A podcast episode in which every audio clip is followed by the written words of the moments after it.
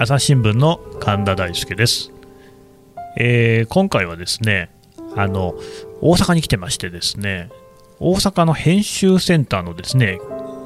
岸上渉さんと梶裕貴さんというですねお二人に来てもらっています。よろしくお願いします。はいよろしくお願いします。ね。でもまああの岸上さんの話を今日はね中心に聞く会ってことにはなってるわけですよ。一応ねじゃあちょっと自己紹介してもらいましょうか。あはい、えー、っと編集センター改めですね、今コンテンツ編成本部という名前になってるんですけれども、ね、で大阪の方で勤務をしています、えー、岸上渉と言います。えー、っとですね入社がですね29歳の時に転職で2008年に入って、えー、まあ途中2か所ぐらいで地方の総局で記者をやって2012年に東京の編集センター紙面編集をする仕事の部署に、えー、移動になりその翌年から大阪の同じように紙面編集をする編集センターというところにいます。途中2年ぐらいテレビ局の方に出向してるんですけども今もその大阪に戻ってきて、えーまあ、紙面編集仕事もしていますと。いうのがざっくりした自己紹介ですね。なんかねいつも思うんだけど、うん、まずコンテンツ編成本部ね、ね、それから編集センターはい、整理部、はい、なんかどれもなんかさ仕事の内容あんまり表してなくない？そうです、ね、なんかだって例えば、うんうん、編集センターって言われて新聞の何をしてる人なのかってあんまり分かんない気がするんだけどね、うん、まあ、編集をしてる。うん。何なんだろうね。あのいや整理っていうのもよく分かんなくない？整理も分かんない。何なの整理って？記事を整理するって。なんかまあなんとなくそのなんていうんですかいろんなところから出てくる原稿を交通整理をするという意味合いなんだろうな交通整理の方か。一応ほら各執行部からエントリーがある原稿ってこう皆さん自分がいいところに載せたいという意思が終わりなのでその話しよっか、ね、俺さいつも思ってんだけど、はいはい、い。や各出向部のデスクがね、えー、社会部なら社会部政治部なら政治部国際報道なら国際報道がこれが一番大事な記事だと。一番面白いと。これを一面の頭に持ってき,、えー、来てくれっていうふうにみんなが言うわけでしょ、はいはい、あれでどうやってさ差配するの？うんとね一番ざっくり言うと偉い人が なんですけどあの一応ですね 価値判断っていうのがはい、はい、あの一番最初に教わるこう我々編集センターというかまあ今コンテンツフ部って言いますけど編集センターってもう言いますわ今日は、うん、あのの大事な仕事だっていうふうに一番教わるんですよね。その何を一面に上げてくるかあるいは同じ面の中でも何を頭に持ってくるか何を大きな活字で歌い何を小さく歌いっていうようなのをこう優先順位を決めるっていうのが一番の、えー、我々の仕事だというのを大教わります。あれ東京と大阪で結構違うよね。そうなんですよね。で、うん、そのどなまああんまりどこまで話をしていいのかどう思いますか？困った時あのね梶さんの方が先輩なんでね。ちょっと俺から聞きたいんだけど、はい、僕ほら国際報道が長いんですよ、はいはい、そうするとね結構大阪はねこちらがねあの大事な国際ニュースだと思って一面に出したものをね、うん、3面とかに落としてくんだよね。まあ、落とすっていう言い方もなんかどうかなと思うんだけどあの一面じゃないところに置くっていうことが結構ある、うん、梶さんあるよね？そうですね。3面にあの、まあ、受けが受け記事があった場合に一本化するっていうような作業はしたことありますね、うん。うん、いや別に恨みがあるわけじゃないんだけどなんでそういう違いが出てくるのかっていうところなんか説明してくださいよ、はいね、まあ、よくあるのは一面に、まあ、大阪とか関西のあの記事があるので大阪から出向されるのでそれを入れたい。そうなるとこう何かを落とさなきゃいけない。ってなるとまあ、そういったことが起きるというような、うん。はい、でもね実はね俺はそれでいいと思ってて、はい、なんかまあ今またね編集センターの体制もいろいろ変わってますけど僕は名古屋本社も結構長くいたわけですよ。僕名古屋の紙面がすごい好きだったんですよね。なんでかっていうとやっぱりその地ネタっていうね地元ネタもあるんだけれども割とね生き生きとした紙面って感じがする、うん、あのー、まあ、こんなこと言うと東京の編集センターの人怒られるかもしれないけど割と東京は硬いっていうか堅実真面目な感じがしてだからまあ、これもね、もともと国際報道にいてどうかと思うけど、他の国のね、例えばじゃあ、首相がこう言ってますみたいな人が、インタビューできたできましたみたいなのって、それ自体はその特ダネというか価値のある報道かもしれないけど、じゃあ、日本国民にどう関係があるのっていう説明がない記事とかあるじゃないですか。それはそのじゃあネームバリューだけで一面にするのかっていう話は当然あると思うんですよね。うん、その辺どうですかね？そうですね。あのまあこうどうしてもこう大阪に住んでるとま、大阪の記事をから読んだりとかもしますし、まあそういう地域性みたいなところも大事にはしていきたいなと思います、ね、あとこれ大阪に来てすごい言われるのが。そのまあ、東京は東京の価値判断がありますでその、まあ、各出向部の立ち会いと呼ばれてる、ね、その各出向部のデスクが集まりその日の当番編集長だとかっていうのを話し合ってじゃあみんなどこに何を入れるんだっていうのをまず決めますよね。昼の過ぎぐらいの段階で。で、えーと、大阪はそれを受けてこう僕がこう2年目3年目ぐらいの時に当時のその総合面っていうね1面2面3面をこっちで作るデスクからこう口酸っぱくというか言われたのはその、えーと、ゼロベースで考えろと。なるほど。で東京の価値判断にこうおもねるというか合わせる必要はないしむしろ大阪は大阪独自の価値判断をしろと。いうこうふうに教わって例えば先ほどその神田さんはこう外報面外包系の原稿がよく落とされるというような話をしておりましたけども逆にその一概外方中面の外方面の頭になっている記事とかを上げてくるということもこれ、うんうん、まあ、たまにですけどあるんですよね。うん、でそのまあその日の東京のメニューがその一面にふさわしいかどうかっていうのを別の基準といいますかそのゼロベースで考えたときにこちらの方が重要だろうより読まれるだろうという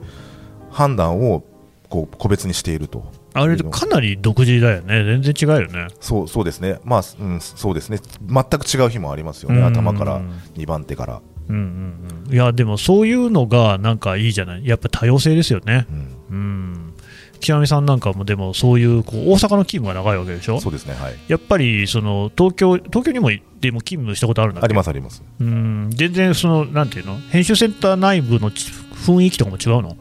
あのそうですね、そのなんていうんですかね、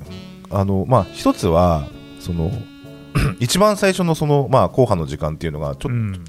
こう、僕ら僕が若い若い頃というか、僕が2年目、3年目の頃は、ちょっとずれがあったんですよね、東京の少し早かったっていうのもがあり、うん、そのなんてそれだってゆっくり考える時間があったんでしょうね、議論する時間といいますか。で、何でしたっけ、そのそれで、雰囲気の違い、そうだから議論をする、だから例えばですねそのデスクがいて、総合面のその面の担当、その日担当するメンバーが4人ぐらいいて、うん、でそこでその今日のデスその立ち会いの結果、こういうふうになるけども、じゃあど、どれどれをどうするっていう話をするんですけど、例えば大阪は大阪独自で、社会部がなんか事件の特ダネを出してくるとか、そういう時はその、えーと、何かを落としてとかっていろいろ考えなければいけないし、その例えばその全然関係ない話でももう先ほどの外の外方面に載ってるような話であるとかあるいは価格医療系の小箱が中面の社会面に載ってるやつとかを上げてくるなんていう得意小箱ね。小箱。小箱って何ですか？小箱。小箱。要するに箱組みをしている。箱組。箱組っていうのは まあ要するに四角くなってるっていうことです、ね、そこまで言ったらあれ、まあ、紙面の中にね箱っぽいやつがあるんですね、うんうんなるほど、だそういうこう、まあ、言ってみれば、ちょっとこう小さめの記事をこうどーんと目立つ扱いにすることなんかも結構ありましたよっていう、あと俺、あれですね、大阪の、ね、勇敢が好きですね、あはいはい、絶対大阪の方が元気あると思う。あはいはいはい、うん、思う？思いますね、なんかあそうですね。紙面改革っていうのを毎年やるんですけども春春に向けてじゃあどう紙面を変えていくかっていう、まあまあ、これもチームがあるんですけどあのそうですね夕刊の夕刊っていうのは結構長官よりも早くこう読まれなくなってきているっていうのがこう言われ始めていた残念ながらね、うん、そうそう残念ながらで。だからその夕刊をじゃあどう変えるんだと。で夕刊を読んでないけど朝刊を読まれているとか要するに別媒体化っていう言い方をするんですけれども、うんうん、今までは夕刊を読んでいる前提で朝刊を作っていた。けどもその夕刊を読んでなくて朝刊から始まるっていう読者もの方が多いぞみたいなのがここ34年ぐらいですかねがあってで夕刊をじゃあこうもうちょっと面白くしようという改革はたくさん進んでますよね。あ小さん、全然ね、もう東京と大阪だと夕刊、下点全く違うよね。そうですねあのやっぱりその日使う原稿とかも、まあ、例えば大阪の社会部さんが出してくれるものっていうものを一面にする。だってなんかそもそも社面が前に来てないあれ？なんか夕刊って。違ったっけ？なんかや前に来るって、なんだ？あもう前かな、2面って基本的には総合面なんだよね、東京の夕刊は。だから政治の話とか国際の話とか、まあ、夕刊もまただいぶ変わってきてるけど、でもあの大阪の夕刊って普通になんかそこに社会の話書いてるでしょ？ああ、まあちょちょっと前の話ですね。それちょっと前なんそうそう、二層面っていうのがあったはいはいはい、あそうか、二層がなくなったんだったね、そうだそうだ。ですけど、あった頃は、東京は一面の裏そうなん2面目にあったんですけど。そうだそうだ。なくなったわそういえば。大阪は社会面からめくったところにあったんです。そうそうそうそうそうそう。いやそういうのも考え方が全然違ってて。ででもあとなんていうの？決まり物の記事みたいなのもあるんだけど大阪は大阪のねえっ、ー、と文化の話とかあのそれこそ芸人さんの話みたいなのとかっていっぱい載ってるしね。ああいうのすげえ面白いなっていつも思ってて。うん、うん。なんかでもそういう違いもあるけれどもなんかさ例えばだよ。こう大阪ですごいこう盛り上がってるなってこっちから見てて思ったのが、はいはい、創刊5万号なのよね。あはいはい、あこれちょっといつ配信になるのか分かんないけど、はい、削れライスの話をこの間取らせてもらいました、はいはい、向平さんね、はいはい、ああいうのとかも全部その大阪主導じゃないですか、はい、まあ、なんとなればやっぱり大阪が朝日新聞の発祥の地だから、そうですねそういう意味でも、当然その5万号とかも大阪主導みたいなことなんだろうなっていうことだと思うんだけど、あれやったんでしょ？まあ一応というか、うん、まあ、あのかんこうメンバーの一人に入れさせてもらいましたという感じですけどね。そんな謙遜しなくていいけどさ。どう？面白かった？あのややっぱりそのえっ、ー、と先日ねその向平さんの削れライスの時もあのお話あったかもしれませんがあのやっぱ過去の紙面をめくるんですよ。でめくると一つはこう、まあ、当然のことっちゃ当然のことなんでしょうけど、あの、僕らが歴史とかの勉で勉強した大事件、まあ、戦争が始まる終わるもそうですし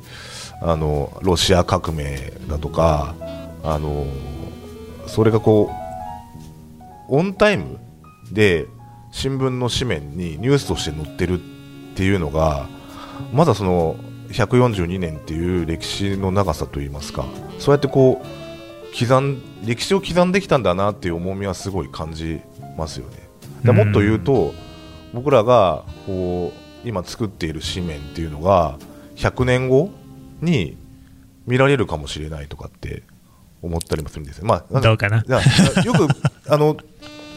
見られるは見られるでしょうね。そう、うん、よくその東京の最終版って確か国会図書館かなんかに保管をされていて、でまあ、後の人たちが見れるようにっていうこうのは考えて作れよみたいなことはたまに言われることありますいやだから本当、確かに歴史はめちゃめちゃ古いから結構びっくりするのが、ね、本当ビッグネームね、夏目漱石だ、双葉亭指名だみたいな人が会社で普通記者やってるとかね、会社にいるとか、あとそう特派員的に言うと、もうあの特派員がそもそもかなり古くからいる。だからあのソ連どころかソ連の前の帝政ロシアの時代にすでにモスクワに支局があったみたいな人がね、うん、なんか相当なもんだよね。なんかこの間ものあのノモンハンの話ありましたけど、あはい、あれのなんか関連する写真を探すときにその自社の写真スターリンの写真を探すのに 通信社の写真だと、ちょっとまあ権利関係がややこしいとお金払わないといけないね。なんか使えるのはないかと思って探され自社の特派員がスターリンの写真を撮って撮ってんだよね。スターリンの前に行ってカメラ向けてんだよね、朝日新聞記者がね。あれ、すごいよね。うん、だからね、将来、未来だトランプトランプの生の写真が残ってんだみたいなことが。残ってるよ、ラハミユコさんがいっぱい撮ってるからね、そうですよね、伊達に年食ってないなっていう感じはあるよね。はい。はいうん。どうですか、でも、もう本当に岸上さんって人はさ、はい、紙の新聞ラブな人じゃんね。そうですね、うん、まあそうですね。どうなのよ、その辺は。最近のこの新聞がね、はい、あのなかなかあんまり皆さんに読まれていない状況、どう思ってるの？そうですね、まああのえっ、とじゃあ新聞とデジタルの違いって何なんだろう、新聞の良さ何なんだろうってこうこうデジ朝日新聞がデジタルに力を入れ始めた頃にその新聞を紙を作ってた時にずっと考えてたのはまあなんていうんですかね。多分新聞を好きで読んでる人ってその自分が知らなかったことに出会えるっていうんですかね。こうあ全く興味がなかったことに目が向けられるんですよね。あるいは自分とは違う必ずほらこういろんなオピニオンじゃないですけど意見とか見解みたいなところってあの対論が載ってるじゃないですか。いいという論と悪いという論と。でそこでその自分とは違う意見と出会えるっていうところがあの新聞のいいところなんじゃないかな。あるいはそのね、知らなかったことにいやね、それすげえわかるんですよね。やっぱり今、ほら、フィルターバブル、エコーチェンバーの時代なわけですよ。ね、スマホを開けば、あなたこれ、お好きでしょっていうものをですね、勝手にこう出してきやがるわけじゃないですか、別にこっちは求めてないのに、そしてそれにまんまと引っかかって読んでるんですけど。でもね、それはやっぱりね、やっぱり人間の幅を狭めますよね、はい、今、こんだけね、多様性の時代だなんつっといて全然多様じゃない方向に向かってるっていうところがねそうもう特にそのスマホ周りには目立つ気がする。新聞って別に全然興味ないものが目に飛び込んでくるんですよねあれね、はいはい、そうそう多分本屋さんとかと似てて、全然やっぱアマゾンで買えばそれでいいのかもしれないけども本屋さんに行くと自分の興味なかった知らない本がいっぱいあってだからそれをねたまたま手に取ったらえ何これ面白いみたいな。そういう出会いっていうのがない、はい、多分あれだよね、今こう、それが一番大事なんじゃないかなっていう、自分の興味のないものにどうアプローチするのかっていう、うん、ね、だから紙の新聞読んでほしいね。そうですね。いやなんかあのね、最近、その就活生の皆さんがねお話、ポッドキャストでもお話してくださってますけど、また捨てたもんじゃないなと思いますよね、一回、その就活生の皆さんが集まっているイベントに行ったことがあるんですけども、うん、その中でそのこう、まあ、いろんな就活に役立つ情報をこうイベントの中でお話をしていく中で新聞がいかにして役に立ったかっていう話を、まあ、その大手でで大きな企業に内定した学生さんたちとかですねがするわけですよね。でそういう話を聞いてるとそこに例えば僕が見たイベントは100人参加してたんですけどそのイベントが終わった後50人が購読の契約をしていくっていうこうイベントだったんですよね。だそういうのそういうなんかその使い方とかですね役に立つよっていうことがちゃんと伝わっていれば、こんなにこう